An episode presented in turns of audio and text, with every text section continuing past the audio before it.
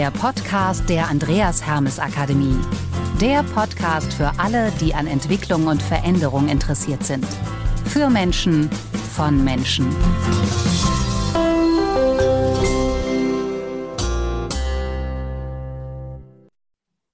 Mein heutiger Gast ist Professor Dr. Rainer Langosch zum Thema Lernen und Lehren. Hallo Rainer. Hallo Birgit, schön dich zu sehen, schön mit dir zu sprechen. Ja, ich freue mich auch. Rainer, du bist freiberuflicher Trainer der Andreas Hermes Akademie. Dann bist du Unternehmensberater für Landwirtschaft und Agribusiness, Professor für Unternehmensführung und Beratungsmethodik bzw. Kommunikation an der Hochschule Neubrandenburg. Dann bist du Dekan des Fachbereichs Agrarwirtschaft und Lebensmittelwissenschaften an der Hochschule Neubrandenburg. Da siehst du mal, das, es kommt noch mehr, ne? Und dann bist du auch noch Leiter des Studiengangs Angewandte Betriebswirtschaftslehre und auch in Neubrandenburg. Ich äh, verneige mich mit Respekt und freue mich sehr auf unser Gespräch. Ich mich. Die Freude ist bei mir.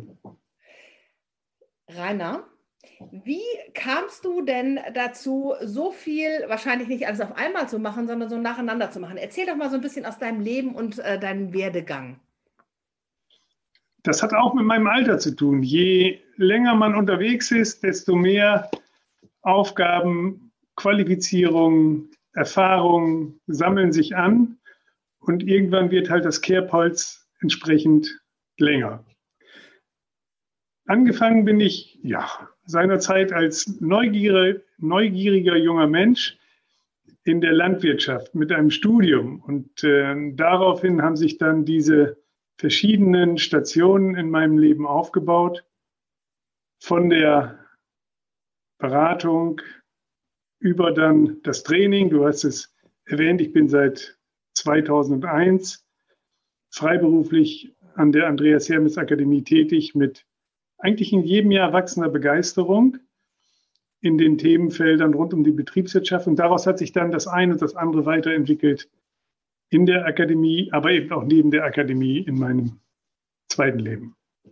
Okay, und äh, du bist ja Unternehmensberater auch für Landwirtschaft und Agribusiness. Was sind denn da so für dich im Moment oder wo siehst du die größten Herausforderungen?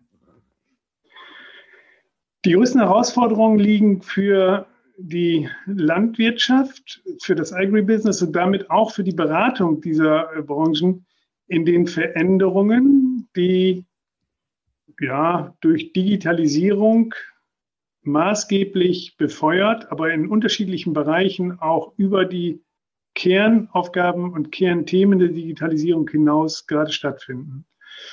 Wir sehen, dass Zeiträume sich dramatisch verkürzen, Veränderungsdruck dramatisch teilweise steigt. Und ähm, das, was, äh, ich erinnere mich noch an die Zeiten äh, früher, wo ja vieles besser war, dass möglicherweise auch ähm, Veränderungen äh, auf uns zukamen. Wir haben da was gesehen, dann begannen wir das zu verstehen. Und dann haben wir uns ausgetauscht und gesagt, aha, da passiert was, vielleicht muss ich was tun.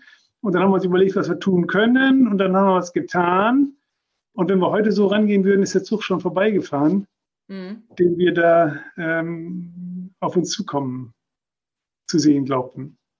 Und damit ist also eine Dynamik in auch das unternehmerische Leben, das unternehmerische Handeln, das Entscheiden gekommen, in Verbindung damit, dass die Investitionsvolumina, die möglicherweise damit verbunden sind, äh, stetig größer werden, die ziemlich ähm, äh, Druck aufbauen, Handlungsdruck, Entscheidungsdruck, Zeitdruck, Termindruck. Mhm. Und das, dieser Druck, Druck, Druck, Druck, ja, der kommt irgendwann auch beim Menschen an. Und da müssen wir als, als, als Menschen dann, die wir über eine, eine lange Evolutionsgeschichte unsere Wahrnehmungssensorien entwickelt haben. Damit müssen wir umgehen. Und das ist nicht ganz so einfach.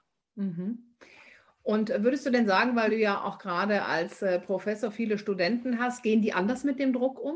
Gehen die anders an die Dinge ran? Oder sagst du, weil du ja eben sagtest, ne, früher war ja einiges, nicht jetzt besser, aber anders? Man nennt äh, diese Generation ja auch die Digital Natives. Die sind ja in diese Welt hineingeboren. und Die haben einen großen Vorteil, die kennen die anderen nicht, aus der wir noch kommen, mhm.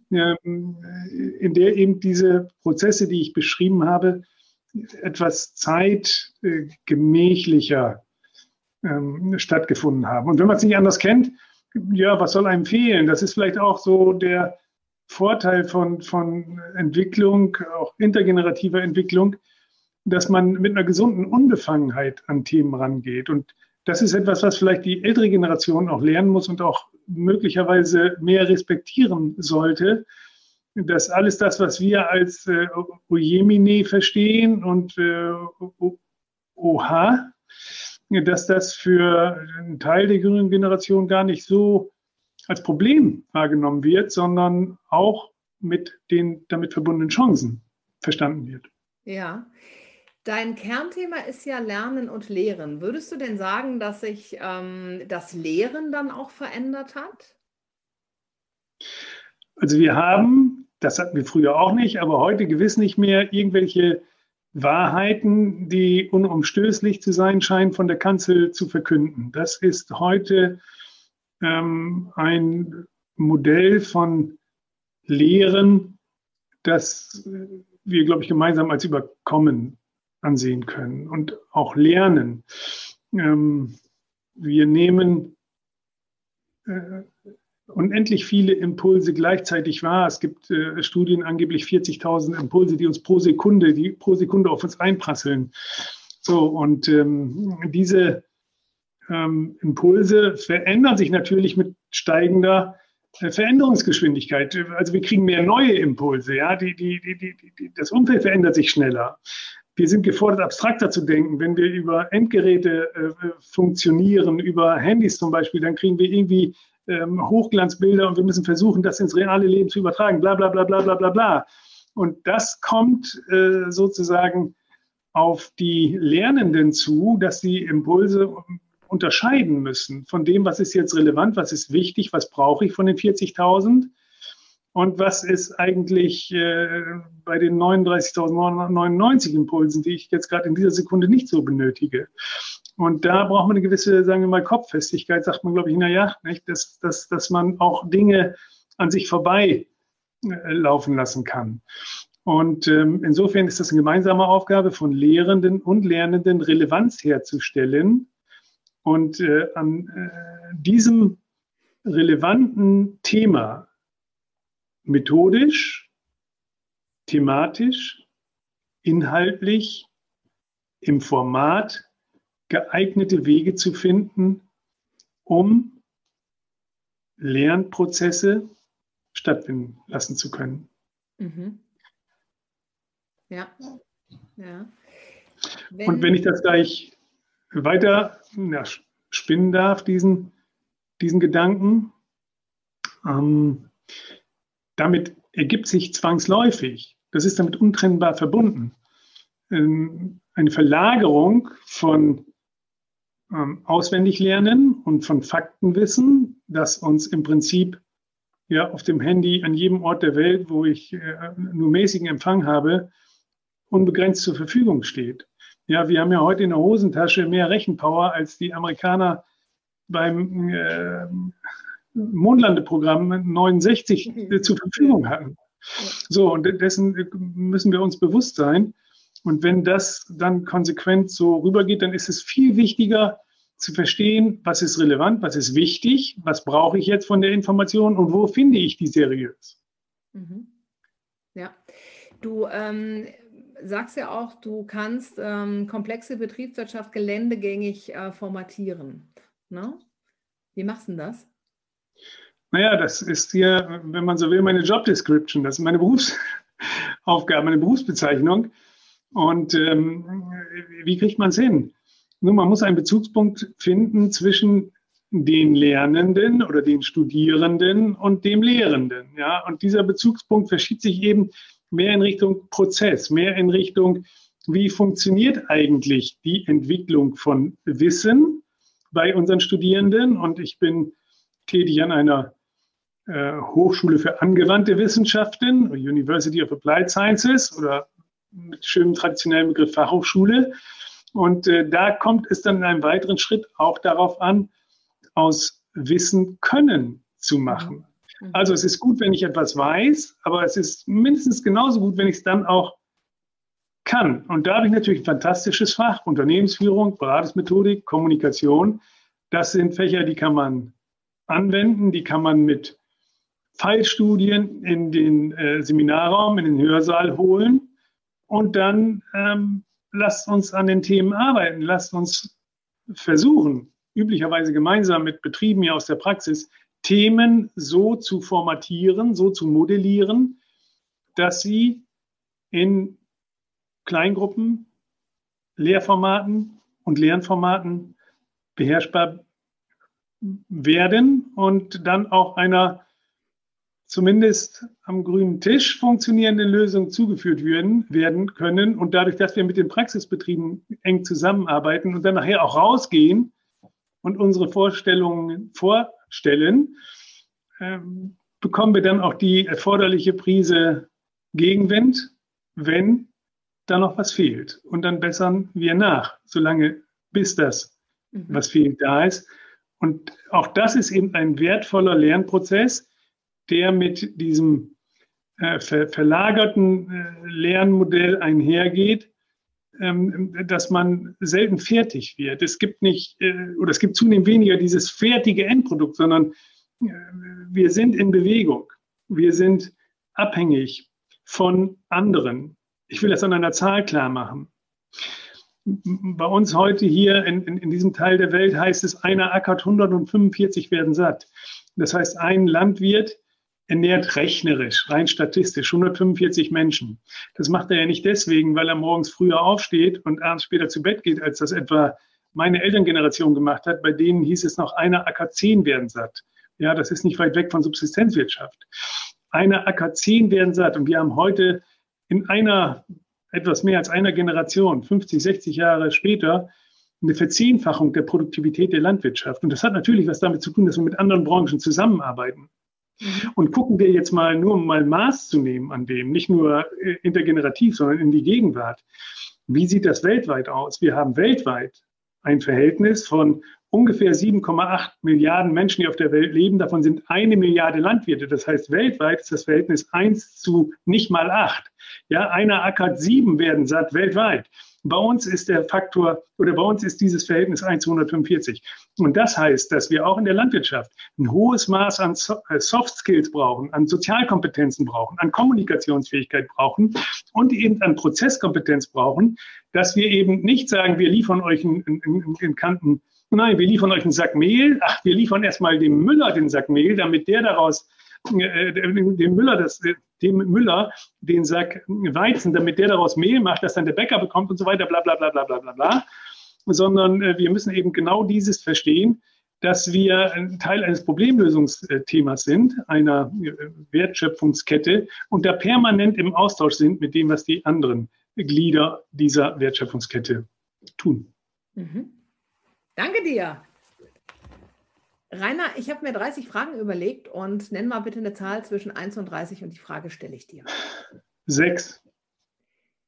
Die sechs. Gibt es eine Erfahrung, die dein Leben nachhaltig verändert hat? Ja, klar. Ja, welche denn?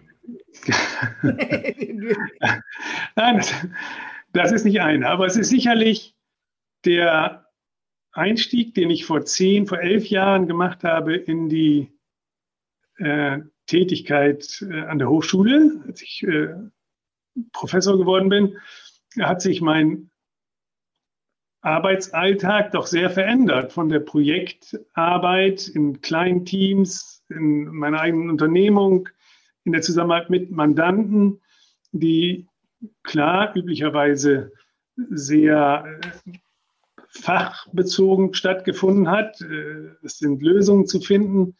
Es sind äh, klar auch dort Kommunikationsprozesse, die ablaufen, aber äh, da steht irgendwie eine Sache im Vordergrund.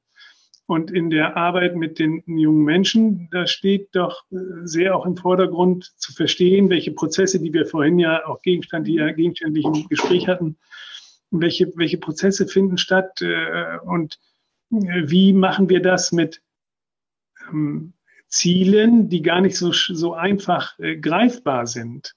Ja, wenn ich ähm, eine Planungsrechnung für einen, einen Mandanten fertig mache, dann weiß ich, wie weit ich bin, wenn ich abends äh, das Büro verlasse und den äh, Schreibtisch äh, verlasse. Wenn ich im Hörsaal stehe und Lehrveranstaltungen äh, abhalte, ähm, dann ist das mal so eine Sache. Wo stehen wir, wenn wir abends das Lokal verlassen? Ja, das ist äh, deutlich anders gelagert und ähm, man wird sehr gefordert, eine Qualifikation, die, die häufig hilfreich ist, man wird sehr gefordert, äh, sich in andere äh, Menschen ist jetzt sehr anmaßend gesagt, aber in, in, in die Denkwelten anderer hineinzuversetzen und äh, immer wieder den Versuch zu unternehmen, zu sagen, tu mal so, als wüsstest du das, was du weißt, beziehungsweise wissen musst, weil du es ja gleich vermitteln möchtest, als wenn du das noch nicht wüsstest. Wie geht jemand darauf zu?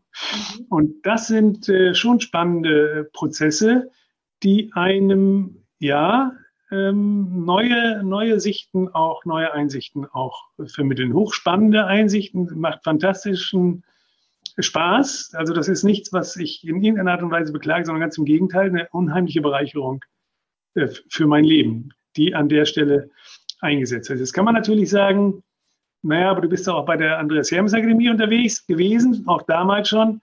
Spielt das dort nicht äh, auch eine Rolle?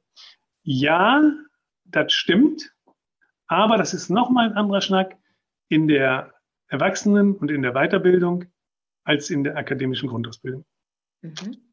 Gibt es etwas, äh, was, wo du sagst, da möchte ich mich gerne noch weiterbilden oder das möchte ich gerne noch lernen? Was dich total ja. interessiert, von dem du vielleicht sagst, habe ich jetzt auch gar nicht so viel Ahnung, aber interessiert mich einfach.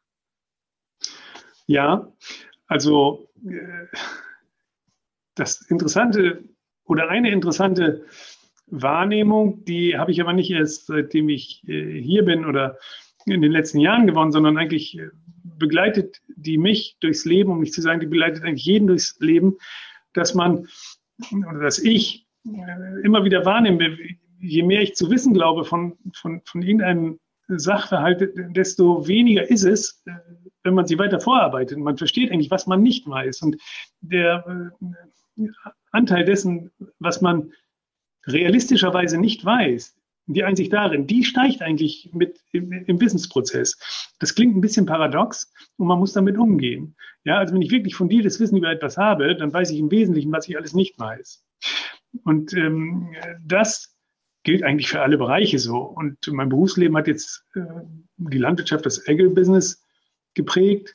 Ja, aber es gibt viele Bereiche, die auch durchaus am Rande sind. Reden wir über Unternehmensphilosophie, dann kommen wir relativ schnell in den großen Bereich der Philosophie. Und wenn man zu den Wurzeln geht, dann sieht man, dass, dass äh, viele, viele, viele, viele Ideen in äh, häufig ganz, ganz wenigen Quellen ihren Ursprung finden und sich da an diese Quellen ranzuarbeiten und zu sagen, so, wo kommt das eigentlich her und wie steht das in dem Zusammenhang mit anderen, auch Entwicklungen, auch Gedanken, die wir sehen. Ähm, das ist ähm, ein großer Fundus, an dem man seine Neugier aufs Leben austoben kann. Mhm. Mhm. Okay.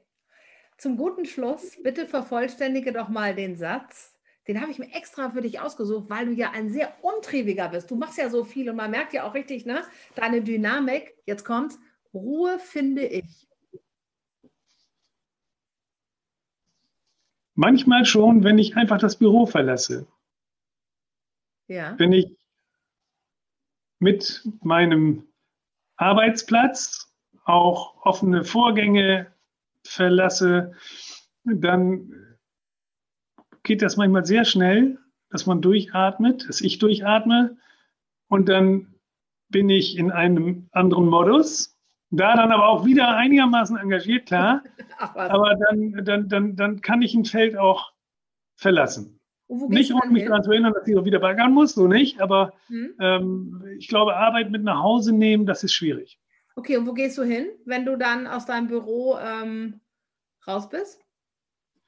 Ja, da habe ich dann die nächsten Probleme. Also wenn ich, reden wir jetzt mal über Neubrandenburg, in der Hochschule, wo ich mich jetzt gerade im Moment ja auch aufhalte, wenn ich da vor die Tür gehe, dann muss ich mich entscheiden, gehe ich in die Innenstadt. Gut, da ist im Moment nicht viel los. Gehe ich an den äh, See, der hier an unseren Campus angrenzt, äh, setze ich mich aufs Fahrrad und fahre eine Runde um diesen See. Das sind so 35 Kilometer, das ist ein schöner äh, Turn abends ähm, äh, nach Feierabend oder wenn es dann Richtung Wochenende geht, vielleicht auch mal eine Runde auf dem Golfplatz. Also es gibt schon Möglichkeiten, äh, wo man äh, wirklich sein anders äh, als das Berufsleben leben, ähm, ausleben kann. Und du dann Ruhe findest auch.